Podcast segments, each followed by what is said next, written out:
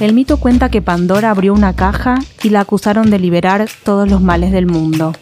Para nosotras, esa apertura es una metáfora del día que nos dijimos feministas. Desde entonces, habitamos un lugar incómodo y a la vez deseante, rebelde, festivo. Pandora estaba sola. Nosotras nos tenemos.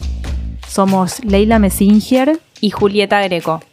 Esto es El Deseo de Pandora, el podcast de Anfibia Feminista.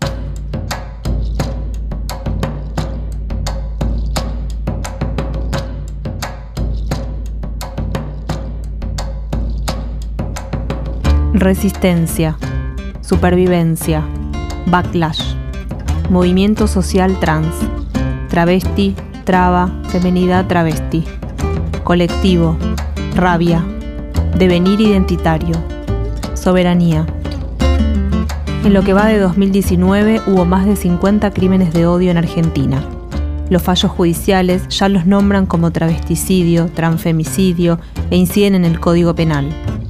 Durante los días más fríos del invierno, las organizaciones sociales denunciaron la emergencia habitacional de la población travesti trans. El Censo Nacional 2020 registrará por primera vez la identidad de género. En la televisión se interpelan los discursos patriarcales a favor del erotismo LGBT. ¿Cuáles son las celebraciones y urgencias del colectivo en la última década? ¿Cuáles son las tensiones y expectativas de habitar un país en el que los feminismos buscan transversalizar todos los espacios y donde al mismo tiempo avanzan los sectores antiderechos. Ustedes están backlash, nosotros tan furia. En este episodio del Deseo de Pandora nos visita Lara María Bertolini. La revolución de Lara María Bertolini es la de las palabras. Bestial, honesta, directa, pedagógica, movilizante. Su trayectoria personal tiene de todo es activista, docente, integró la colectiva Loana Berkins, estudia abogacía en la UNDAV y trabaja en el Ministerio Público Fiscal de la Nación. Fue noticia en marzo de 2019 cuando un fallo de la justicia le permitió poner en el DNI su identidad autopercibida, feminaidad travesti. Rompió el techo de la ley de identidad de género local y sentó un precedente pionero, global, superador del binarismo. Este año saldrá su segundo libro, Soberanía Travesti, una realidad argentina. Lara usa la primera persona, pero del plural. La lucha es siempre colectiva. Susi Shock la nombró Mariscala, la que va al frente siempre. Bueno, bienvenida Lara, muchas gracias por estar acá con nosotras. Lo primero que te queremos preguntar es para como empezar a, pensar en, en, qué escenario estamos hoy a tantos años ya de la, de la sanción de la ley de identidad de género un poco para pensar qué escenarios y qué posibilidades habilitó la ley y cuáles obstaculizó.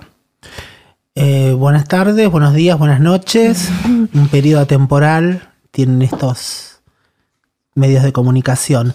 Básicamente yo recuerdo siempre que no hay libertad desde la ley de identidad de género, hay persecución desde hace más de tres o cuatro décadas, con la, y yo lo arranco con la llegada de la democracia como un periodo de media sanación para nuestro colectivo, con la lucha identitaria, con el reclamo de madres por los desaparecidos, con el reclamo de la identidad, con la lucha en la década del 80 y del 90 de los movimientos gays y de lesbianas y cómo abrazaron a la identidad travesti trans en esa lucha colectiva, cuando nos venían a buscar a las calles, a explicarnos que sí teníamos derechos humanos, que sí éramos personas, que eso era lo peor de todo, y cómo fuimos, eh, nos fueron sacando e, e, esa podredumbre que teníamos en la garganta porque no podíamos gritar y de repente hoy el grito traba es el que se sostiene en un gobierno eh, contrademocrático, como digo, yo, como es el gobierno macrista, y es el grito que pone furia más allá de todos los silencios que muchos y muchas y muchas hacen por tener miedo a perder algo en este gobierno neoliberal, ¿no? La furia traba, no se calla ni a los palos.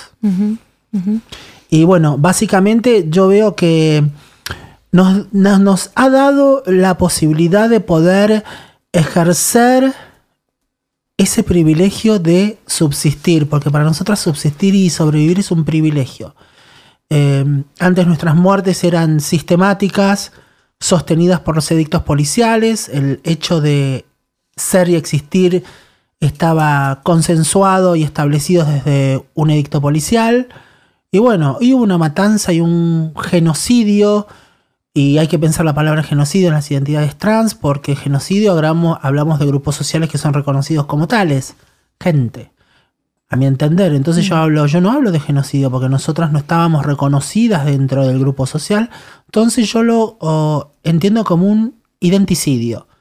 Un crimen hacia una identidad por su categoría, por su exomarginalidad, por estar afuera del margen de la población más vulnerada, ni siquiera podemos, eh, eh, no, siempre digo, fíjense si ven alguna trans cartonear, o vender medias, o vender chipá, o estar en el tren. Yo conocí una, en 50 años de vida que tengo, una sola chica trans vendiendo media en un tren.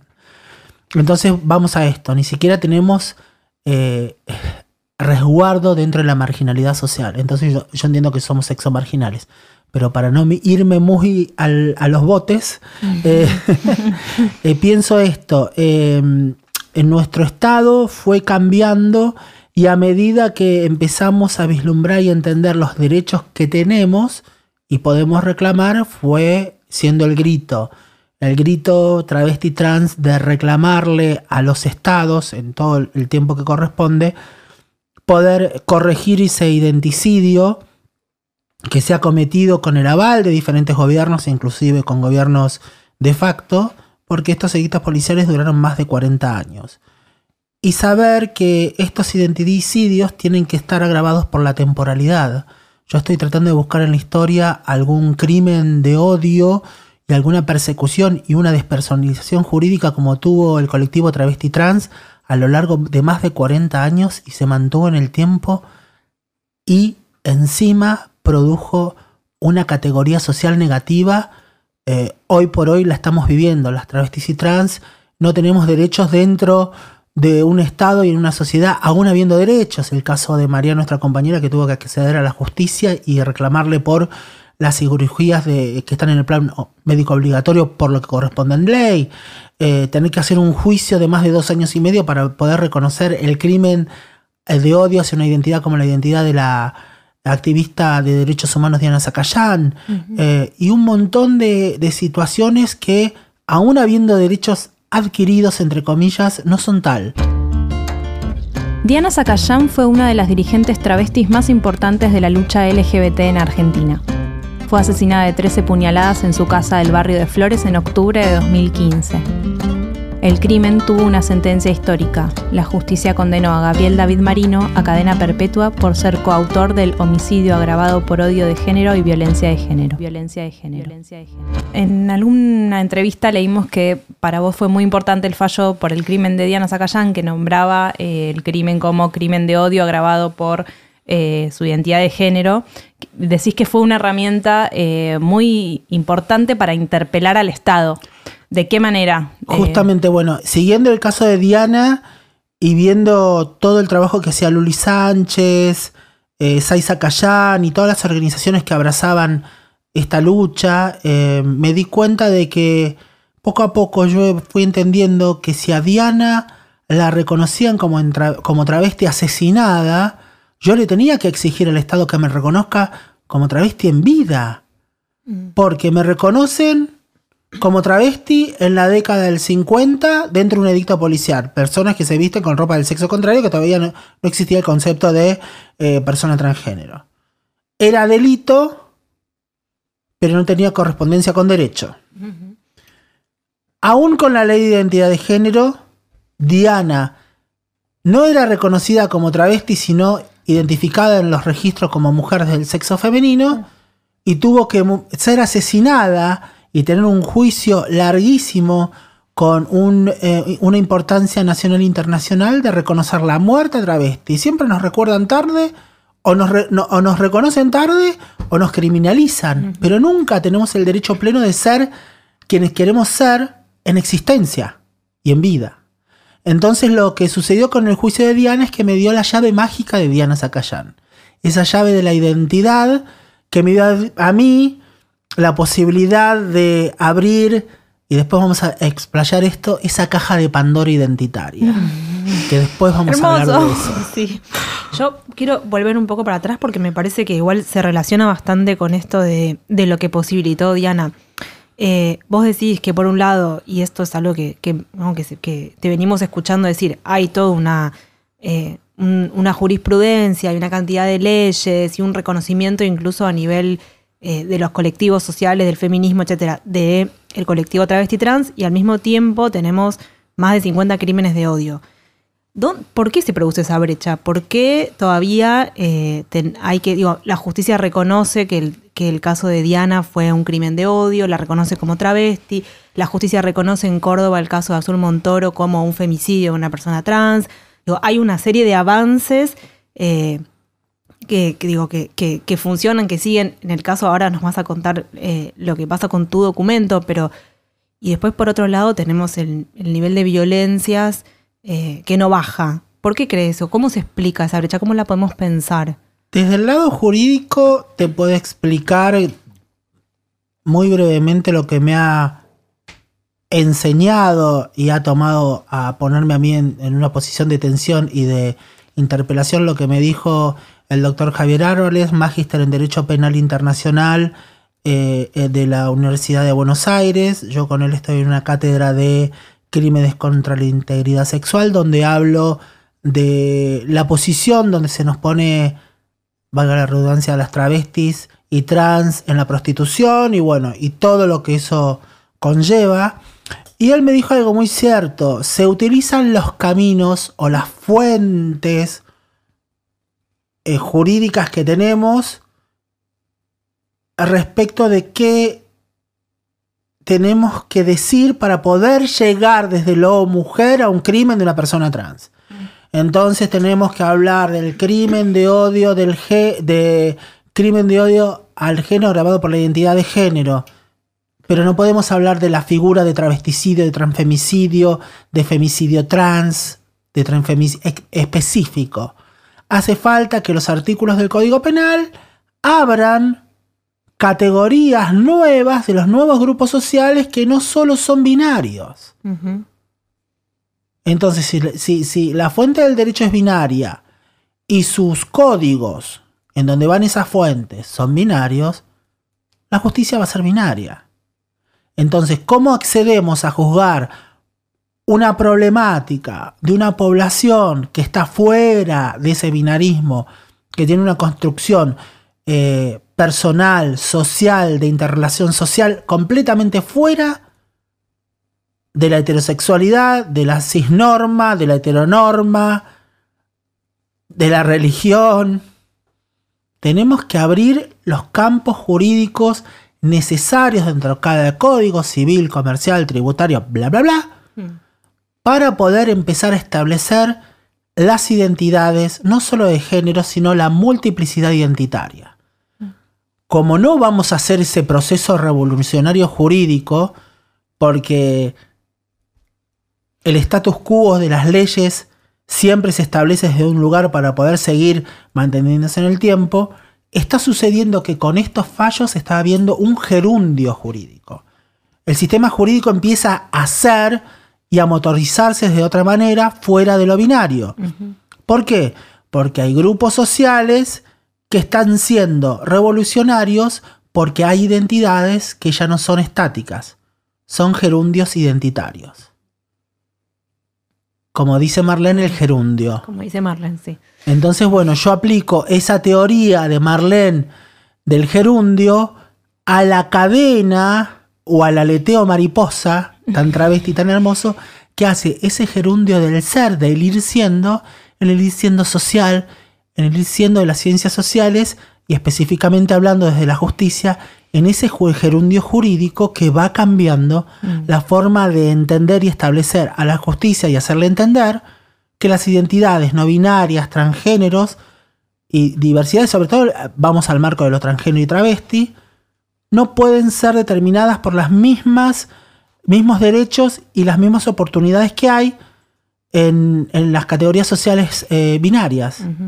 Y Lara, perdón, eh, a partir de esta idea del gerundio identitario, em, a partir de la lectura de tus entrevistas y de escucharte y, de, verte, estudiarte, em, se percibe que vos hiciste al menos dos transiciones, digamos, o, dos, o que tuviste primero una identificación, un pasaje de, la masculinidad obligatoria al, a la mujer travesti y luego a la femineidad travesti. Claro, porque justamente el ir siendo también, y es una buena pregunta, te va llevando a la presión cultural que se te está estableciendo. En un momento en, mi época era el varón gay recontra marica, en la década del 80 calza, yo siempre digo calza, Luis María Campos y Dorrego, imagínate. 80 De repente pasar a, a la década del 90 a ser mujer, porque en eso te establecías, en eso estaba culturalmente entendido, más de ahí no podías pasar pero esa mujer especial y rara que le gustaban los tiempos que todos deseaban y después te mataban porque no podían pelear con su propio deseo. Pero eso es una cuestión de los hombres que tienen que resolver y dejarse de joder matándonos. Eh, y después con el paso del tiempo llegó eh, ese, ese concepto de varón trans, mujer trans, ese jugo multifruta de lo trans porque es como Sos la reina de las metáforas, yo lo quiero decir. Te escuché toda la semana y sos eh, una metáfora atrás de la otra. Es que es la única forma que yo encuentro de poder llegar a sociabilizar algo que por ahí, si me pongo en agarrarle un campo teórico, me aburro. Y no quiero perder la atención de, ustedes y de la gente cuando explico, porque por ahí me voy muy a, Narnia y no me entiende nadie. Me gustó mucho el, jarrón del binarismo. Yo ah, me imagino al binarismo como un jarrón. Claro, bueno. El, jarrón del binarismo es nada más ni nada menos, y ahora volvemos, que ese jarrón de los eh, códigos, eh, eh, códigos jurídicos. es un jarrón. Hay una fuente, de esa fuente tomamos el conocimiento jurídico, bueno, el tema penal acá en este jarroncito penal, el tema jurídico acá, pum, pum, y esos jarroncitos están guardados dentro de una mamushka jurídica. Basta, es insoportable. Una mamushka jurídica binaria que un día se rompe y no, tiene contención. ¿Y, cómo hacemos para decir, bueno, tenemos todos estos jarroncitos de, de derecho?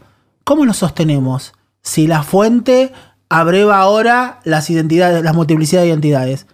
Tiene que haber un, eh, un código de derecho no binario, un tratado de derecho no binario. Un tratado es un acuerdo entre todos los ciencistas sociales, jurídicos, etcétera, que puedan sostener, hasta tanto esta justicia tan anquilosada no puede entender lo que está pasando. Y tiene que haber un tribunal justamente de estos ciencistas que ayuden a estos jueces que se creen tan dioses, por así decirlo, de que hay conocimientos que no tienen y no entienden y están fuera de ese marco jurídico. Es donde ahí se rompe todo este binarismo jurídico y hay que salvarlo, porque si no, la justicia colapsa, ya no sabe cómo identificar. Uno nos identifican muertas, otros nos identifican vivas, pero el otro no nos reconoce los derechos a la vivienda. Y el otro no entiende que nos morimos muchísimo más que las personas comunes porque no tenemos acceso a nada. Entonces es como que la justicia está en un, en un quiebre con, con nuestras identidades porque estamos rompiendo el aparato de poder del control del Estado que es binario. Mm. Y por eso pasa que en el caso del fallo de tu documento y tu partida de nacimiento, eh, la justicia acompaña, pero después un organismo del Estado administrativo no termina de hacer el, pasaje o de aprobarlo. Fíjate vos eh, la contradicción y la tensión que hay entre, primero, un poder es interpelado por un órgano administrativo. En todo caso, quien es responsable del órgano administrativo se tiene que poner las barbas en remojo y decir, señores, trabajemos para abrir este campo, esta ampliación del derecho y no lo restringamos ni lo resistamos. ¿Cómo me voy a resistir a reconocer un derecho que está entendido por una, la justicia? Es, un oprobio, mm. es un insulto a, todo el trabajo de, los jueces. Que alguien que dirige momentáneamente una dirección como el RENAPER diga, ay, no sé dónde poner a Lara. Las, respuestas del, del Renaper en su apelación, no sé si las saben.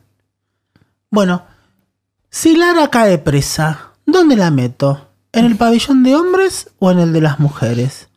Y yo le contesté, donde están el 80% de la población transmigrante en este momento. Si Lara es candidata, ¿cómo la proponemos? ¿Como hombre o como mujer? Donde están más de las 30 candidatas del 2014 en los partidos, eh, eh, partidos políticos. Y si Lara la violentan, ¿cómo la protegemos? ¿Con la ley de violencia de género o no? con la ley que se aplica en todos los fallos, Diana Zacayán, bla, bla, bla, bla. ¿Y cómo jubilamos a Lara si no es ni hombre ni mujer? Como cualquier otra jubilación que no necesita establecer desde el hombre y la mujer. En la generalidad sí se utiliza ese, ese sentido. Pero, por ejemplo, los ferroviarios tienen un sistema de jubilación especial, los maestros tienen una jubilación especial. ¿Y por qué las trans, si somos un grupo, nuevo grupo social, a sabiendas y con certeza de que vivimos hasta los 35 o 45 años máximo, no podemos tenerla? ¿Mm? Todo eso se lo tuvo que contestar al Renaper.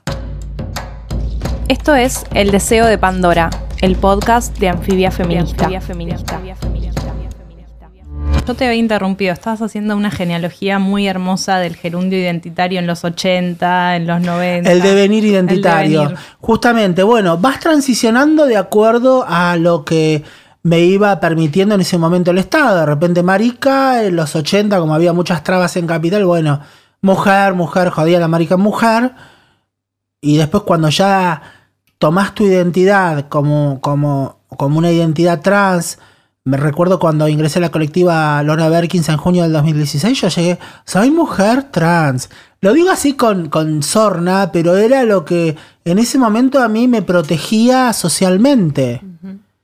Hasta que con el trabajo político y colectivo de, la Lona Berkins, de otras organizaciones, eh, mucho trabajo y mucha conversación con Violeta Alegre, sobre todo con Violeta Alegre, me dio a entender que la identidad la tiene que entender, abrazar y sostener la persona, desde el deseo propio. Entonces, a mi entender, yo lo que abrazo es mi identidad travesti y mi feminidad travesti.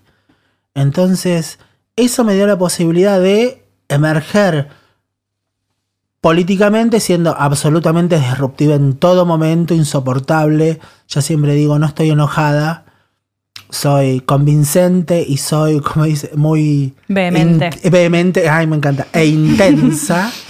¿Me escuchas? ¿Me escuchas? Muy vehemente, entonces, bueno, la gente ahí entiende. Pero si no, yo soy una batallante, yo no puedo dejar de, de pararme siempre desde la incomodidad. Es incómodo pararse en la incomodidad, pero es hermoso pararse desde la incomodidad. Bueno, es un, es un tema mío. Y bueno, y siempre me... Cada vez que tengo que enfrentar una situación muy brutal eh, desde mi identidad travesti y desde todo lo que me pasa, pues no solo me pasa en el plano político, en el plano de las universidades, en el plano del estudio dentro de la facultad. Yo siempre eh, recuerdo las palabras que me dijo Susie Shock cuando fui a presentar la ley Reconocer y Reparar en el 2016, cuando entraba al anexo A de la Cámara de Diputados en Rivadavia eh, Susi tenía la costumbre de acompañar a Loana, acompañar a Marlene y acompañar a, otras tantas, hasta el molinete, viste que tiene un molinete en la entrada. Sí, Y digo, ¿por qué no entras? No, no, no, yo acá no entro. Entonces, ese día habíamos consensuado en la colectiva por un montón de situaciones. Eh, yo había escrito un, documento para poder leer frente a la presentación de la presentación del Reconocer Reparar el 2016 y era como un cierre final. Y ahí eh, Susie Shock me dice, hoy sos mis mariscala. Estás eh, contando un poco cómo se da esa interseccionalidad y esa, y esa, esa conjunción y ese vínculo y cómo se interpelan y se abrazan y se amadrinan entre las travestis. Estás nombrando además a todas referentes, Marlene Guayar, Susie Shock, eh, Loana y Diana, y digo, bueno, Violeta, Alegre. Eh, ¿Qué, pasa? Y a mí me produce mucha admiración ese, ese vínculo que ustedes tejen y cómo lo cuentan y cómo se apoyan y cómo se acompañan. ¿Qué pasa ahí? Y, no son solo ellas, sino son todas las referentes. Por ejemplo, ahora eh, yo estoy vendiendo una referente partidaria que para mí es un cuadrazo político que es Ivana Gutiérrez. Y a mí realmente me, me admira la lucha y cómo la lleva y sobre todo las trabas no tenemos sororidad no nos entendemos, por, lo menos yo no me entiendo sorora, me entiendo hermana, pero hermana como los hermanos Marx. Eh, que puede suceder cualquier cosa. De repente nos estamos cagando a pedos adelante de una marcha, a los dos minutos nos estamos abrazando. Bueno, esas mm. cosas, esas hermanas de, novela de Marimar, mm. de Talía Mariana del Barrio, esas cosas. Somos muy, muy impredecibles. Y bueno, esa es la gran diferencia que tenemos. Yo creo que es la hermandad, la, amorosidad eh, entendida desde, desde la de ser unas inválidas, por así, perdón por el término, somos inválidas sociales, ¿no? No, no tenemos, no supimos muchos momentos de nuestras vidas ser amadas o como amar y ser totalmente todo el tiempo tratadas como objeto, como ser eh, objeto taxonómico inclusive desde la academia, entonces como esa despersonalización en todo sentido, no solo jurídica, sino en todo el campo, que la única forma de reconocernos y amarnos es desde nuestra propia hermandad. Y, y bueno, y eso como todas hermanas nos peleamos, nos odiamos, nos encariñamos, nos perdonamos, nos volvemos a eh, pelear. Y ahí construyen además la identidad política. Es que eh, ayer estaba pensando eso. ¿Por qué hablamos de identidad política, de la identidad travesti? Sobre todo la identidad travesti. A mí me llama mucho eso de mm. ¿por qué sostenerte de los travestis? ¿Cómo le explico al laje lo que es ser travesti? Y, yo le contestaría, señor Laje, mientras usted piensa que somos una ideología o entiende o pretende o teoriza una ideología, yo encontré la lucha de mi deseo de ser desde la lucha política. Porque ninguna persona que se precie de ser influida por una ideología va a querer que la maten, va a querer que la violen, va a querer no poder ni siquiera ser cartonera, no poder acceder a un trabajo, morirte de, de HIV y sus consecuencias, eh, ser estigmatizada, expulsada, eh, estar sostenida desde el lado de la prostitución o la negatividad social todo el tiempo. Nadie nace, a mi entender, deseando ser mancillada como un ser humano constantemente. Y cuando naces con el deseo de ser, así te vulneren los derechos constantemente durante toda tu existencia, la felicidad de ser no tiene precio. Y si tenemos que pagar el precio sin saber cuánto vale, lo vamos a hacer. Por eso tenemos nuestra vida a crédito. Y en ese sentido, eh, lo que va a suceder con el censo 2020... Eh, ¿Dónde está mi documento? Me están haciendo un censo para el 2020 diciendo que hay identidad de género. Háganme el documento ya. Mm. Es oprobio, es, es un insulto. Que un órgano aplique el conocimiento de las identidades de género y las reconozca dentro de un censo para aplicar la metodología, de estudio social de lo que le sucede a esas identidades, mientras el que está en Renaper tomando un café con leche, ¿y dónde la pongo? No, es. Mm. Para mí es un insulto, es, eh, es, es, es, es, doloroso. Es mm. doloroso en serio. Eh, yo hablo a veces desde la felicidad, que es lo que nos sostiene a muchas, pero el dolor a veces no lo podemos ocultar. Mm. Y respecto al, censo, eh, ¿qué, es, sabemos cuál es el valor que va a tener esa información, pero en, las políticas públicas que eso traiga aparejado? Bueno, los resultados del censo tardan en darse y nuestras urgencias son más que el resultado de un mm. censo. Yo creo que tendríamos que tomar todos los registros jurídicos, policiales y sociales que hay de las identidades trans y lo primero que yo haría a mi entender y le pediría a los candidatos si llegamos a aparecer con este hermoso programa, podcast o whatever antes de las elecciones, mm. es retocar absolutamente la seguridad social para las personas trans. Mm. El gran problema de la seguridad social es que eh, muchos programas son eh, restringidos porque chocan con una ley. Eso es una orden administrativa de seguridad social. Pero o, que no, interaccionan. Exacto, pero para la población trans tiene que haber un corrimiento de, ese cercenamiento entre un derecho y un programa. Si tenés una población que sabés que está en extrema vulnerabilidad, si sabés una población que es exterminada, perseguida, violentada socialmente, violentada desde los estados, desde los eh, órganos públicos del Estado, si sabes que no hay acceso real al trabajo, si sabes que la llegada a la prostitución es un máximo acción para sobrevivir en la forma económicamente, no puedes pretender que una chica trans, como sucede en la Mocha Celis, acceda a un plan de hacemos futuro por estudio y después a la noche se tenga mm. que prostituir a los bosques de Palermo. Es una incongruencia social.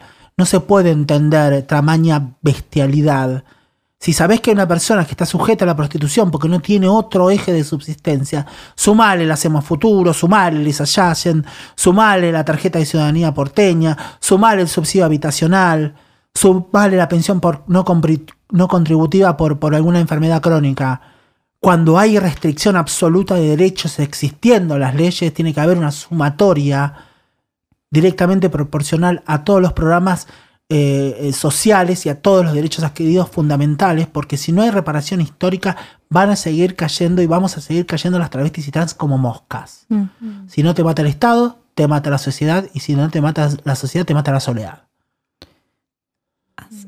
Hace mm, un tiempito te escuché en un, en un conversatorio sobre teoría travesti en unas jornadas de estudios de género en Mar del Plata. Eh, y ahí dijiste algo que me pareció muy provocador e interesante, que es que la, bueno, había una gran crítica al, conocimiento académico y a la forma de producirlo, y decías eh, que hay algo que, hay, tiene que haber un giro, que es que la academia tiene que dejar de preguntarse cómo, eh, cómo la educación universitaria modifica, le cambia la vida a las travestis y pensar cómo la irrupción de las trabas en las instituciones modifica las instituciones. Eh, bueno, vos como estudiante eh, de Derecho de una universidad nacional, estás en el aula, estás eh, en, una universidad en este momento. ¿Cómo es esa experiencia? Y la experiencia es, bueno, saberme sola. No tengo muchas compañeras y las pocas que puedo llegar a ver o vislumbrar que es una identidad trans está muy oculta muy ensimismada en, en, tratar de no pasar eh, eh, eh, apercibida, de que no se note su presencia. Yo no, yo soy la primera que llego, me siento adelante. Bart Simpson, sí, maestra, sí, estoy todo el tiempo. participo, me encanta. Es, si hablemos de deseo, el deseo de estudiar creo que me atraviesa completamente. Y, y bueno, ¿y qué pasa con la academia? Yo creo que más el feminismo académico que el machismo académico, eh, tenemos que tenerle cierto punto de tensión, cierta interpelación y empezar a, tener criterios dentro de los feminismos, ¿no? Respecto a nuestra participación. Eh, primero con el machismo ya lo sabemos enfrentar y bueno, lo sabemos poner en bolsa, las trabas somos bastante buenas para eso. Eh, pero lo que nos pasa con el feminismo, por lo menos lo que me pasa a mí, es que siempre está ese ese manto sagrado de la titulación, que es como que si no tengo titulación no tengo validación y si no tengo validación no sos. Y yo soy, porque sobreviví a todo eso que vos tenés, que tenés, y yo no lo tuve, mm. y estoy acá. Entonces, mi, mi historia, mi epistemología travesti y mi fenomenología travesti son superiores a tu pequeño título de 20 por 50 que solo te llevó 4 o 6 años conseguir. Mm. A mí este título de traba me llevó un 50 años, nada más ni nada menos. Pensalo.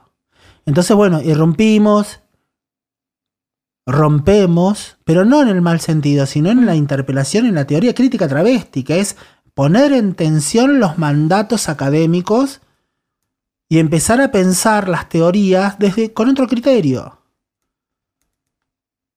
Eh, yo hablaba con Juan Lescano, un politólogo de la UBA, siempre que una vez nos encontramos en un café a charlar y le hablaba yo de bla, bla, bla, esto, lo otro.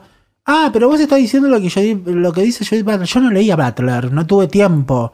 No porque no, no de regia, sino en seis años que vino, siete años que vine en Diageno, mucho no pude hacer. Recién en el 2016, 17 entré a la universidad. Y en abogacía hay que leer, y yo tengo que sumarle la abogacía, el activismo, los cursos, la jornada, bla, bla, bla. Si puedo leer es cuando duermo, pero todavía no encontré el método. y bueno, y hay tanto de la historia de cada travesti, tanta práctica y tanta praxis vivida, que podemos crear miles de teorías. Todas esas teorías que se escriben por métodos de criterio de probatoria, nosotras ya las experimentamos tanto en la vida que podemos llegar a concordar, ser superadoras o ser disímiles de, esos, entendimientos teóricos. Por eso, eh, la identidad travesti la identidad travesti, que también es no binaria, llega a la universidad y llega arrasando. Ponemos en tensión. Yo pongo en tensión por qué me dicen transfeminista. Las feministas me preguntaron a mí si yo soy transfeminista. Yo soy una feminista travesti. Pensemos cómo ciertas posiciones de poder hacen que repliquemos los mismos mandatos de poder patriarcal. Subsubimos a grupos sociales con menor poder y tratamos de licuarnos y absorberlos y ponerlos bajo nuestros pies. Antes las travestis éramos invisibilizadas. Ahora, a mi entender, hay ciertos feminismos que nos desvanecen. Nos hacen aparecer cuando es necesario y nos desaparecen cuando no es necesario. Un tref. Judith Butler. El feminismo sin las trans no es feminismo. Cinco personas sí sentadas. A dos metros parada, sentada en una silla Marlene Guayar. Tanto era malo vení, tan malo era decirle vení parte. O tenían miedo de qué traba o transponer sentada al lado de Judith Butler y contestarle cuando dijo alguna vez la ley de identidad de género es binaria y nosotros les contestamos, no señora, tómela, léala bien y llévese a un fallo para entender. En esa soledad que vos sentís, que entiendo que también tiene que ver con, con, bueno, un poco con lo que venimos hablando hasta ahora, que es la imposibilidad de acceder a la educación, a la salud. ¿Qué pasa en el ámbito laboral formal?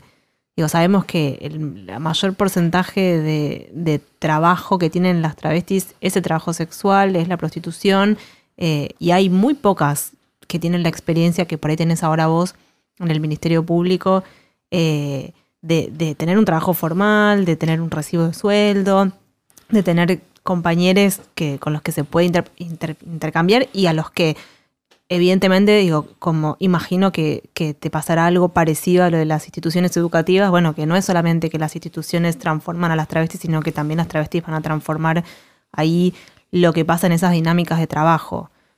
¿Cómo se vive eso en el mundo laboral? Cualquier grupo social que emerja del reclamo de derechos y se entregue a la sociedad en cualquier estamento es revolucionario. No es privativo solo de las travestis y mm. trans somos una respuesta política contundente y somos totalmente disruptivas. Eso no, no cabe discusión. Uh -huh. Pero así como llegamos, también nos establecemos. Somos quienes tuvimos y tenemos un poder detentado y no un poder otorgado por una ley o una categoría de género sexual que te impone la sociedad. Nosotras sobrevivimos y somos eh, travestis y trans y no binarias, pero sobre todo las travestis y las trans, porque tenemos el poder detentado de poder haber sobrevivido con nuestra identidad, pese a la falta absoluta de derechos y la persecución de la policía y de la justicia. ¿Te referís a la, a la ley de paridad, por ejemplo? No, voy a esto, de que una cosa es el poder que uno detenta per se, mm. por subsistencia y supervivencia, sí, sí, sí. y otra cosa es cuando nos adecuamos a ese poder que nos inmola la sociedad con decir sos varón y sos mujer. Mm y te pone una posición y siempre vas negociando ese poder que te va otorgando la sociedad. Hoy sos administrativa, mañana sos jefa. Por decirlo en alguna categoría laboral. Uh -huh. Yo cuando entro soy Lara y sos mi jefe y te voy a hablar a la par, respetándote como jefe, pero sabiendo que yo desde mi identidad te voy a irrumpir constantemente porque no estoy acostumbrada a ser binaria. Uh -huh. No estoy acostumbrada a mandatos binarios, no estoy acostumbrada a callarme, porque no ha podido callarme la policía, no ha podido callarme la fuerza de seguridad, no ha podido callarme los golpes, no ha podido callarme un tiro en el pecho, no ha podido callarme un travesticida, no ha podido callarme las fuerzas de seguridad, no ha podido callarme una patota. No me vas a callar a mí, porque cuando yo trabajo en un lugar, lo hago desde el amor y de saber que durante más de 40 años no tuve, un, más de 25 años no tuve un laburo, y cuando lo deseé tanto y cuando lo tenés, das todo. Absolutamente todo. Entonces, pensá que si la travesti o la persona trans te interpela, es para bien, nunca es para mal. Teniendo en cuenta que el 90% de, de, las trabas y las trans están por fuera del mercado laboral y que el 95% ejerce la prostitución sin que haya muchas otras opciones. ¿Qué tiene que pasar para que haya más travestis, más trans eh, dirigiendo medios, eh, siendo la cara de, hace poco entrevistamos a Caro Unrein, o sea, siendo cara de, marcas de ropa, em, litigando casos judiciales. Siendo abogadas. Mm. ¿Qué, crees que tiene que ocurrir? La persona trans, eh, a mi entender, rompe con la hegemonía. Trata de subsistir a la transhegemonía y en esa subsistencia de esa transhegemonía no negocia su corporalidad y su identidad en lo que te pide un mercado laboral. ¿Qué tiene que cambiar? La ESI. Lees la ESI artículo 3 que solamente es para órganos públicos de educación. La ESI dice en, la ley cuando inicia para los educandos. Educandos me agarra la época de Lolita Torres, la mejor del colegio, que no besaba a nadie. Es lo mismo que hoy decir alumnos en una facultad, no, estudiantes. Si no me sacas el foquito y se acabó lo de alumno, es la famosa, esa cosa de que te iluminan. Entonces, bueno, la ESI no es solo en los colegios, la ESI tiene que estar en los organismos del Estado. Porque el organismo del Estado lleva la pulga binaria en sus raíces administrativas. Sí, es muy interesante porque lo que vos traes es una provocación eh, en, respecto a lo binario que excede al sexo género, digamos. En esto cuando me, me, pareció cuando dijiste vos sos mi jefe, yo no soy binaria, o sea, no soy jefe y empleada. Es interesantísimo Exacto, la tengo una, porque es una la identidad llana, entendiéndolo desde el campo laboral, es la misma oportunidad para hablar más que, lo, que más allá de que la otra persona coordine un grupo de trabajo. La otra persona coordina un grupo de trabajo y es responsable de esa coordinación. Y esa coordinación también tiene que tener la capacidad y la equidad de saber negociar y entender lo que le sucede. Tiene que ser una estratega esa persona. Pero ponerse en esa posición de jefe empleado es binario. ¿Qué querés que te diga? Y a esto que hablaba, la ESI tiene que ser transversal porque no podemos pretender que educando a las niñeces, porque se educa, no se le da promoción de conocimiento, porque yo quiero darle promoción de conocimientos a niñeces para que después se pregunten, como me pasó el otro día en un taller en San Martín, ¿yo cómo puedo dar la ESI si en el marco de la ESI le tengo que explicar a los chicos desde la sexualidad? Porque la ESI es la sexualidad, cuidados sexuales, cuidado del bla bla bla, todo sexo, sexo binario para el varón y la mujer. No me olvido más de la ley ESI. Por más que esté sostenida desde la eh, eh, Universidad de Derechos Humanos, eh, el, mm, matrimonio igualitario, la identidad de género, normativas. Pero las normativas no pueden irrumpir a la ley en sí. Pueden apoyarse, pero si alguien dice en el colegio, la ESI dice en su artículo varón-mujer, ya está, nos sacaron de la ESI automáticamente. Y la ESI no tiene que estar solo en los colegios, tiene que estar interpelando al Estado en todo momento. Porque la ESI es necesaria en todos los organismos del Estado. Y yo no hablo de una ESI, de una educación sexual integral, no hablo de una EGI, EGI, educación de géneros integrales, yo hablo de una educación identitaria integral transversal a todos los aparatos del Estado, de, de la salud, de la cultura, de la justicia, porque no solo tenemos que tirarle la responsabilidad a las niñeces de educarlas, de que sean los educandos los que aprendan como es la ESI, la maestra Ciruela. Tiene que ser la responsabilidad de todos, inclusive propias. Y cómo la ESI, por ejemplo, no se puede dar en universidades, tiene que ser por ley hasta niveles terciarios, no universitarios. Yo leí la ESI está así, discúlpeme, la bajé recién de la ley. Entonces digo, para, ¿y, los, ¿y el universitario que vino a golpearme qué? ¿Por no leer la ESI me puede golpear? Porque yo también sufrí eh, violencia de género dentro de una universidad. Entonces, bueno, seamos criteriosos con que no depositemos la responsabilidad de la ESI en las niñeces y hagámonos cargo que dentro del Estado es necesario ESI para entender que la educación identitaria integral es necesaria para el respeto digno identitario, para empezar a pensar en el principio de identidad humana y para empezar a pensar que la multiplicidad identitaria es lo que corresponde actualmente a la construcción social. ¿Y qué pasa? La identidad es la caja de Pandora para la decisión final. O para la solución final, como diría el libro del innombrable. Estoy tomando dos conceptos absolutamente negativos dentro de lo cultural. La caja de Pandora, que tiene todo lo malo, pero nadie recuerda que la caja tiene una esperanza. Y la solución final, quitársela y, apropiársela, la travesti, y saber que la identidad como solución final va a ser una, una solución positiva para la sociedad. No va a ser una solución negativa como tanto nos vendieron a nivel cultural histórico. Nosotras venimos a revolucionar hasta esos discursos que a nosotras y a nosotros nos han enseñado que es malo.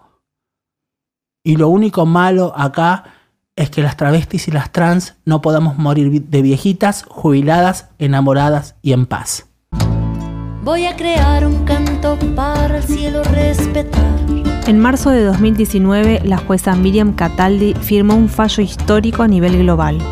Ordenó cambiar la partida de nacimiento y el DNI de Lara María Bertolini. Ahora dirá femenidad travesti, su identidad de género autopercibida. En los argumentos del fallo, la justicia citó a Judith Butler para criticar la idea esencialista de que los géneros son inmutables y encuentran su arraigo en la naturaleza. Los medios titularon Fallo histórico rompe sistema binario de identidad. Ni femenino ni masculino. Su documento dirá femenidad travesti. Femenidad travesti. Mi corazón pega fuerte para gritar a los que no sienten así perseguir a la felicidad. ¿Qué ecos tiene eh, para tus compañeras, eh, para las más jóvenes incluso, qué ecos está teniendo el fallo eh, de tu cambio de DNI? Yo no lo llamaría cambio de DNI, sino lo llamaría soberanía identitaria. Eh, al Estado hacerse responsable de mi, identidad, la suma a las identidades sexuales que está, y como el Estado es responsable de esas identidades sexuales, ahora es responsable de mi identidad de género.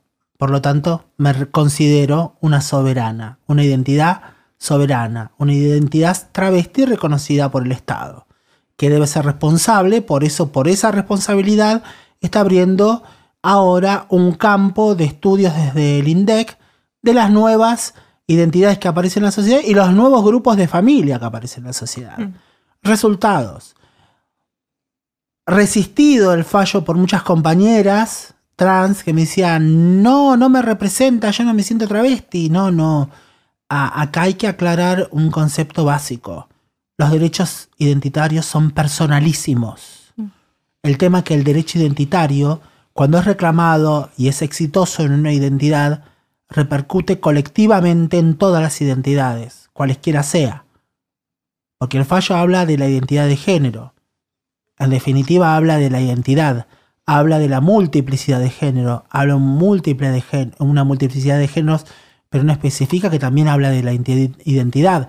Se sabe y se entiende que hablamos de la identidad en sí, entonces ahí abre la posibilidad de que otras personas con identidades que por ahí no hayan aparecido, no hayan emergido, puedan empezar a reclamar por sus derechos.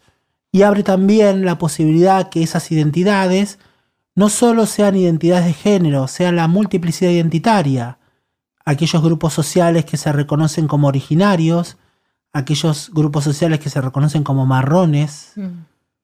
a toda la multiplicidad de identidades que convergen en la construcción de la soberanía identitaria, ya la soberanía no entendida como territorio, sino cuerpo territorio, el propio, el propio territorio de mi corporalidad y mi decisión, o la ley del aborto seguro, legal y gratuito, y empezamos a sostenernos con eso, de que por qué si esta persona es reconocida con su identidad travesti, no podemos reconocer el derecho al aborto en las mujeres y personas que pueden gestar y hablamos de que juventudes no binarias y trans empiezan a exigirle al Estado que reconozca su identidad. Y empieza a haber más problemáticas y entendimientos de cómo puedo hacer para que mi registro figure como no binario o como varón eh, trans o como varón travesti.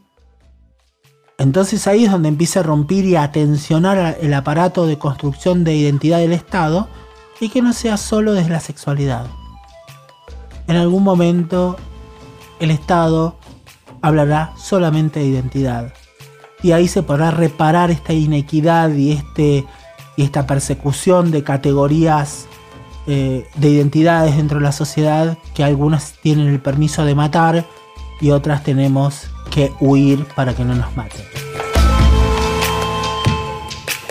Esto fue El Deseo de Pandora. Somos Leila Messinger y Julieta Greco. En la producción estuvo María Mancilla. Escucha todos los episodios de El Deseo de Pandora y los demás podcasts de Revista Anfibia en revistanfibia.com. También puedes suscribirte en Spotify, Apple Podcast, Google Podcast y tu app de podcast favorita.